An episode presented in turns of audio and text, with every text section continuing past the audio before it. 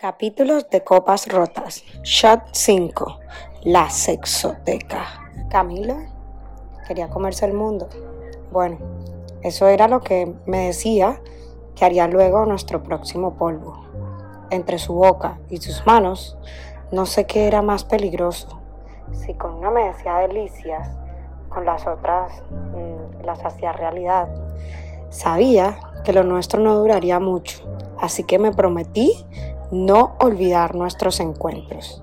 La manera en la que me iluminaba la cara con su linterna del teléfono mientras yo me retorcía de placer con él, ni sus besos franceses ahora michelada.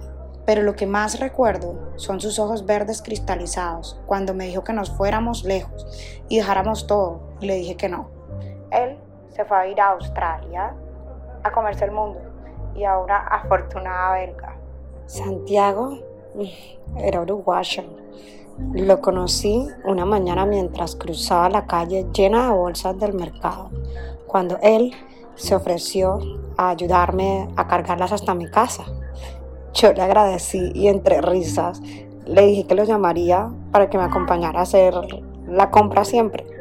Él sonrió y me dijo que me lo haría siempre y cuando lo que comprara fuera para comerlo juntos. Al día siguiente estábamos desayunando y follando en su cama. Nos veíamos esporádicamente, pero siempre quedábamos con ganas de más. Pero un día, luego de comernos a besos y desayunar, me invitó a Uruguay. Me dijo que era un viaje de trabajo express y tenía un cupo extra que se iba a perder. Pero en realidad yo creo que me estaba invitando más a su vida que a su país. Le dije que no. Y desde ese día, pues el mercado lo pedía a domicilio. A Pablo mm, le gustaba fuerte y salirse con la suya. Haciendo la fila en Starbucks lo conocí. Estaba varios turnos detrás de mí, echando putazos y con mucho afán, así que de buena gente le cedí mi lugar. Cuando reclamé mi moca 20, descubrí que en el vaso estaba escrito su número y su nombre el barista me dijo que él se lo había pedido. Él era uno de esos hombres que trabaja en la bolsa. El dólar es su jefe y siempre tiene afán, pero eso sí, se toman su tiempo frente al espejo. Le gustaba el sexo duro y me decía que hiciera yoga, ay, para gozar más y quejarme menos. Creo que lo más lindo que me dijo fue un consejo para ahorrar en dólares. Pero bueno, un día llegó sin mucha prisa era domingo y yo estaba sola en la casa. Nos estábamos devorando vivos. Yo tenía dos clases de yoga encima y estaba fenomenal cuando pasó algo inusual e inesperado, demasiado fuerte para alguien como Pablo que le gusta el sexo duro. Me dijo, te quiero. Pero para él eso era un golpe bajo. Se detuvo, se vistió rápidamente, se inventó una excusa y se fue. Creo que me bloqueó en el ascensor, pues no volví a saber más nunca de él. La verdad yo siempre fui honesta con todos. Yo tenía novio y ellos lo sabían. Así que la regla era que a todo lo que fuera en la cama yo decía sí. Y a todo lo que fuera, pues fuera de ella, le decía que no. ¿Era infiel? Mm, no lo creo. Y te diré por qué. Tenía tres años con mi novio, pero con el tiempo el sexo desapareció. Lo hablamos, y me dijo que era un asunto de estrés, que le diéramos tiempo al tiempo.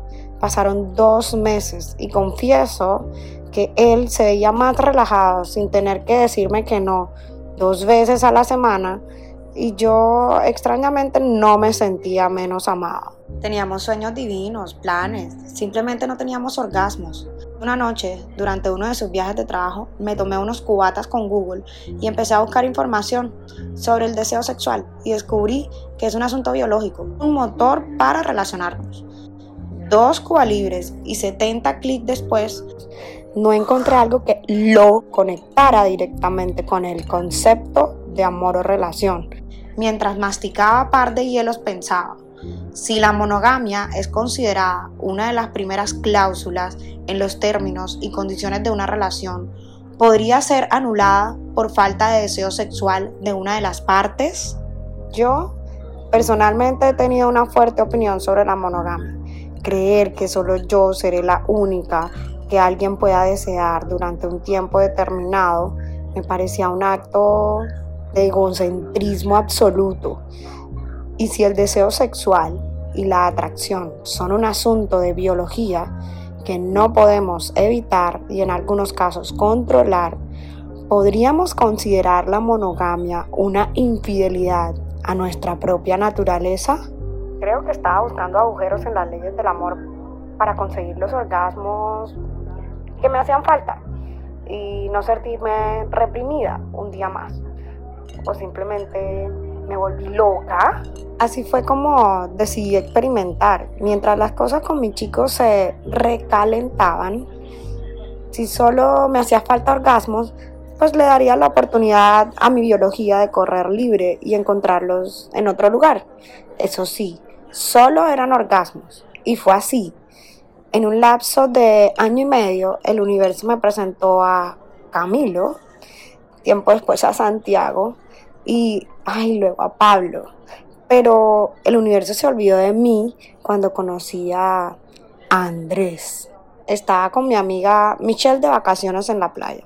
Mi novio llegaría al día siguiente, así que aprovechamos nuestra última noche solas para ahogarnos en licor. Y fue en medio de nuestra segunda botella de ron que lo vi frente a nosotras, sonriendo de oreja a oreja. Andrés era doctor, le gustaba surfear y ver las estrellas. Se acercó a nosotras y nos contó que esa era su última noche en la ciudad y brindamos con él. El último brindis antes de que mi amiga colapsara ebria en una silla. Mientras ella estaba en modo avión, Andrés me mostró la constelación de Andrómeda, me invitó a bailar la lambada y nos comimos a besos hasta que Michelle tuvo la fuerza suficiente para caminar hasta el Uber. Mm. Al día siguiente regresamos al mismo lugar esta vez con mi novio, quien estaba feliz de por fin conocer a Michelle y nos había dicho que uno de sus amigos del colegio estaba en la ciudad y se tomaría una copa con nosotros. Mientras Michelle y yo brindábamos por cuarta vez, mi chico se alejó de nosotras para buscar a su amigo, quien ya había llegado al lugar. Dos minutos después, Michelle escupió su trago mientras me decía que Andrés también estaba en el lugar y justo enfrente de mi novio. Las cosas se salieron de mi entendimiento cuando los vi abrazarse y caminar hacia nosotras. Así que ahí estábamos todos, mi mejor amiga de toda la vida, mi novio, su amigo de la infancia y yo. En un acto de pánico, Michelle gritó selfie Sentí como si presionaran el botón de una bomba atómica. Esa foto parecía un registro a una cárcel de máxima seguridad. Tierra, trágame y no me escupas. Déjame allá adentro, por favor. Ese reencuentro duró menos que el de las Spice Girls, gracias a Dios. Creí que lo perdería todo esa noche, pero una parte de mí sentía que todo se había ido al caño hace tiempo en el momento en que le dimos tiempo al tiempo, en el que acepté inconscientemente que mi novio no me deseaba y decidí creer en un futuro mejor y no en un presente. En el momento en el que me parecía más emocionante, pues verme con otros que encontrar una solución a nuestro problema. Durante el vuelo de regreso, mi novio y yo hablamos del tema y entre muchos te amo y no sé cuántas otras palabras más, me di cuenta que cuando se trata de sexo ambos le dábamos una importancia muy distinta. Sabía que era capaz de todo por amor, pero ¿sería capaz de dejarlo todo por mí? Por sentirme plena, deseada y feliz. Esa noche fue la última que dormimos juntos y abrazados. 15 días después me fui.